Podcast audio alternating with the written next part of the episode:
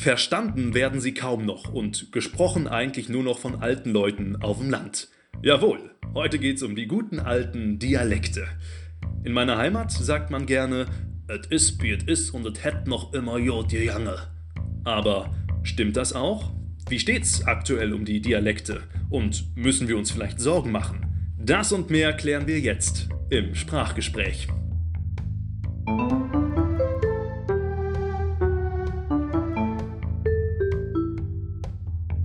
Guten Tag, mein Name ist Klein. Heute zu Gast ist Hanna Fischer. Sie forscht an der Philipps-Universität in Marburg und arbeitet unter anderem am Deutschen Sprachatlas. Das ist das älteste Dialektforschungszentrum der Welt. Und das im kleinen Marburg. Toll. Guten Tag. Oder sollte ich sagen, Tag. Ja, Sie können die Anrede gerne wählen, wie Sie wollen, ob Sie Servus sagen oder Moin. Ich weiß dann genau, dass Sie mich begrüßen und vielleicht weiß ich dann sogar auch schon, woher Sie kommen. Und damit steigen wir direkt ins Thema ein. Bevor wir aber in die Tiefe gehen, die wichtigste Frage zum Einstieg, was sind Dialekte eigentlich? Nun ja, Beispiele kennen wir alle, Sächsisch, Schwäbisch, Reuhessisch und so weiter. Definitorisch sind Dialekte sogenannte Varietäten. Ja, was zum Teufel ist das? Nun ja, es gibt eine Gesamtsprache, zum Beispiel Deutsch, und die gibt es in verschiedenen Ausprägungen, die nebeneinander existieren. Es gibt zum Beispiel Dialekte, aber auch Standardsprache, Jugendsprache und so weiter. Und diese, ja, Unterarten einer Sprache, die nennt man eben Varietäten. Frau Fischer, jetzt sind Sie dran. Was zeichnet die Dialekte denn jetzt im Speziellen aus? In erster Linie sind das gesprochene Varietäten. Also wir haben es mit der gesprochenen Sprache zu tun und zwar mit der ältesten Form der gesprochenen Sprache. Also die Dialekte sind die historischen Formen der Mündlichkeit und das, was wir heute als ja, Deutsch, als Alltagssprache benutzen, das ist noch total jung. Also um 1900 haben in Deutschland und auch in den anderen heutigen deutschsprachigen äh, Ländern haben alle Leute Dialekt gesprochen im Alltag. Und so etwas wie eine Standardsprache, eine mündliche Standardsprache, die hat sich erst im Laufe des 20. Jahrhunderts als relevante Kommunikationsform des Alltags herausgebildet. Okay, was unterscheidet die Dialekte jetzt zum Beispiel von der Standardsprache, die wir gerade sprechen? Sie sind eben räumlich verortet. Ja, sie sind kleinräumig. Wenn Sie mit den Leuten auf dem Dorf sprechen, dann wird Ihnen jeder sagen, ja, so wie wir hier sprechen, das ist unser Dialekt, unsere Mundart, unser Platt. Und so sprechen nur wir und im Dorf nebenan, fünf Kilometer weiter, da spricht man schon ganz anders. Und dann werden sie ihnen auch Wörter und Formen nennen, an denen sie das festmachen, dass die anderen im anderen Dorf, die sprechen doch wieder ganz anders. Und genau diese räumliche Vielfalt, aber auch diese Kleinräumigkeit macht die Dialekte aus. Alles klar, so viel zur Einordnung. Ich habe die steile These ja ganz zu Beginn schon ins Gespräch gebracht. Jeder kennt ein paar deutsche Dialekte, einige können sie sogar gut imitieren. Richtig gesprochen aber werden sie von immer weniger Personen, oder? Sterben Dialekte gerade aus? Also die Dialekte, sagen wir mal, sterben nicht einfach aus, aber was wir schon beobachten können, ist, in immer weniger Familien wird Dialekt gesprochen und immer weniger Kinder können also wirklich Dialekt erlernen in ihrem Erstspracherwerb und diese Kompetenz, also die stirbt mit den älteren Sprechern aus. Das können wir beobachten und wir können das auch beobachten in einem Nord-Süd-Gefälle, also in den nördlichen Sprachräumen Deutschlands. Da ist dieser Prozess schon viel weiter vorangegangen, aber auch im Süden, wo noch sehr viele Menschen Dialekt sprechen und wo auch der Dialekt noch ganz wichtig ist in der Alltagskommunikation, auch dort gibt es immer mehr Familien, in denen eben äh, ja so eine regional geprägte Alltagssprache gesprochen wird, aber nicht mehr der alte historische Dialekt, der sich eben maßgeblich von der Standardsprache unterscheidet und der eben auch nicht verstehbar ist für Menschen, die nicht in diesem Dialekt aufgewachsen sind. Okay, der alte Dialekt hat es heutzutage also eher schwer. Wie sieht es denn mit dieser regional geprägten Sprache aus, die stattdessen gesprochen wird? In der Sprachwissenschaft nennen wir das Regiolekt. Ja, also der Regiolekt ist dann eben eine Varietät, die basiert auf dem Hochdeutsch, hat aber eben ganz viele lautliche, aber auch im Hinblick auf den Satzbau, viele Elemente aus der Regionalsprache. Und dieser Regiolekt, der ist überregional verstehbar. Ja? Also wenn Sie heute Fernsehen schauen und dann hören Sie da einen bayerischen Politiker, dann können Sie jedes Wort verstehen. Da haben Sie überhaupt kein Problem. Das verstehen Sie, jedes Wort. Aber Sie hören zugleich, hey, die Person kommt aus Bayern. Also Sie nehmen die lautliche Abweichung wahr und da merken Sie, das ist der Regiolekt. Also Regiolekte sind überregional verstehbar. Dialekte sind nur am Ort oder in der kleinen Region verstehbar. Das ist der Unterschied. Und dass sich dieser Regiolekt ausgebildet hat, das ist so eine Entwicklung, die heute auch zunimmt, die sich verstärkt und die wir aber auch beobachten können. Schon seit dem 18. Jahrhundert bildet sich dieser Regiolekt aus. Früher, noch im 19. Jahrhundert, war der Regiolekt die feinste Art, Hochdeutsch zu sprechen. Da gab es noch nicht die normierte Bühnenaussprache und es gab auch noch kein äh, Sprachtraining für Tagesschausprecher. Das landschaftliche Hochdeutsch, das war die Prestigevarietät. Ja, aber da hat sich über die Zeit doch einiges geändert, oder? Also heutzutage wirkt Regionalsprache ja oft unseriös, man macht sich da lustig über diverse Dialekte, in der Comedy-Szene zum Beispiel. Ähm, warum haben die regionalen Sprachformen mittlerweile denn so ein schlechtes Ansehen hier bei uns? Das ist eine gute Frage und auch eine Frage, der wir nachgehen. Eine große Rolle spielt dabei sicherlich die Schule. Ja, und in der Schule ist es so, dass vor allem auch im Deutschunterricht eben die Standardsprache als Norm auf dem Plan steht.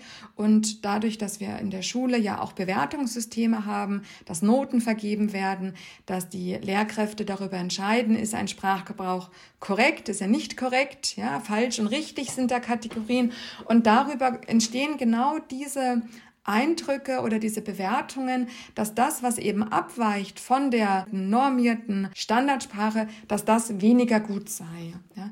Aus unserer wissenschaftlichen Perspektive ist das absoluter Quatsch. Ja, es ist nicht so, dass die eine Varietät besser ist als die andere, sondern die Varietäten sind unterschiedlich, sie haben eine unterschiedliche Geschichte Sie haben eine unterschiedliche Bewertung, aber die Dialekte verfügen über genauso komplexe Sprachsysteme wie die Standardsprache, ob jetzt nun mündlich oder schriftlich. Ausgerechnet wegen der Schule wird also alles abseits der Normsprache quasi, ja, abgewertet. Okay. Ähm, kann man dem denn irgendwie entgegenwirken? Das, was in der Schule stärker forciert werden müsste, ist nicht eine Kategorie nach falsch und richtig, sondern nach Situationsangemessenheit.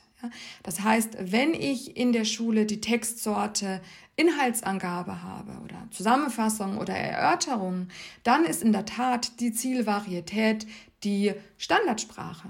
Und dann sind ja Formulierungen wie Thomas ist größer wie Peter nicht angemessen, weil hier die richtige Form äh, größer als wäre. Ja? Und für diese Textsorte ist dann also die eine Varietät zu wählen.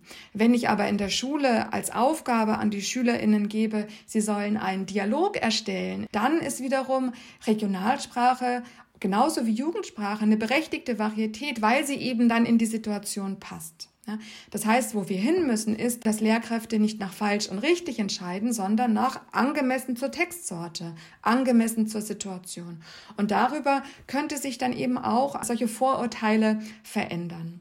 Hm, zu wünschen wäre das, ja. Aber, und das weiß ich auch aus meinem engsten Bekanntenkreis, Dialekte werden ja nicht immer nur negativ aufgenommen, oder? In der Tat ist das so, dass Dialekte auch als sehr sympathisch wahrgenommen werden. Sie sind eben die Varietäten der Nähesprache und genau diese Varietäten werden dann eben auch von den Leuten als etwas sehr, sehr Schönes wahrgenommen. Und deswegen glaube ich, sind die Dialekte äh, in der Wahrnehmung der SprecherInnen geschätzter, als man ihnen das zuschreibt. Sie haben ihren Ort und der spielt auch heute eine noch größere Rolle, Unsere Geschäftsverhältnisse sind international, unsere Kommunikationsbeziehungen sind international. Jeder hat Freunde am anderen Ende der Welt oder mindestens am anderen Ende von Deutschland. Und genau diese Globalisierung, die wir in unserem Leben, in unserer Alltagsmobilität erleben, äh, die führt ja auch dazu, dass wir ein gesteigertes Bedürfnis haben nach so etwas wie Identität, nach Verortung, auch nach Regionalisierung. Dieses Bedürfnis können eben regionale Sprachformen befriedigen, weil wir eben über regionale Sprache uns verorten können. Okay, Dialekte und auch Regiolekte dienen also in erster Linie der persönlichen Verortung.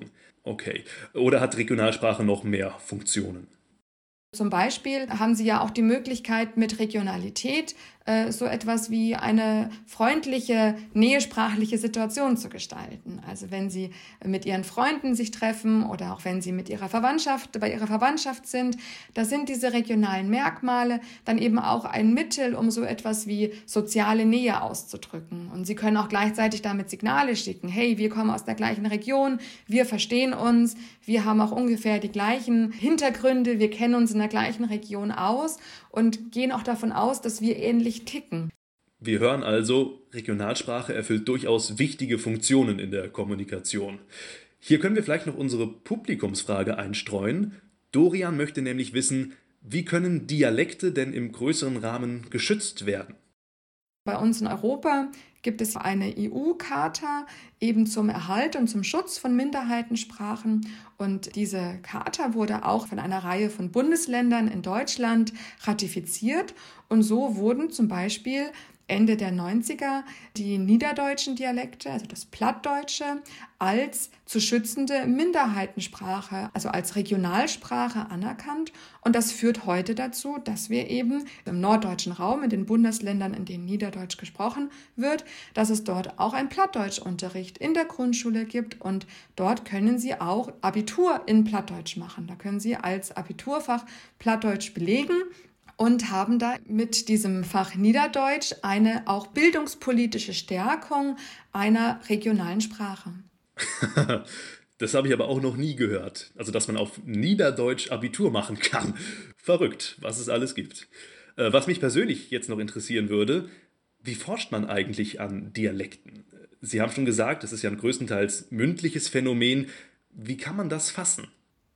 Ja, um ein mündliches Phänomen zu erforschen, muss man es irgendwie dokumentieren, man muss es festhalten und natürlich am allerbesten mit Tonaufnahmen. Und bevor das möglich war, hat man das eben schriftlich festgehalten. Und Herr Klein, jetzt haben Sie Pech, denn jetzt kommen Sie zu meinem Lieblingsthema. Also wie hat man Dialekte erforscht?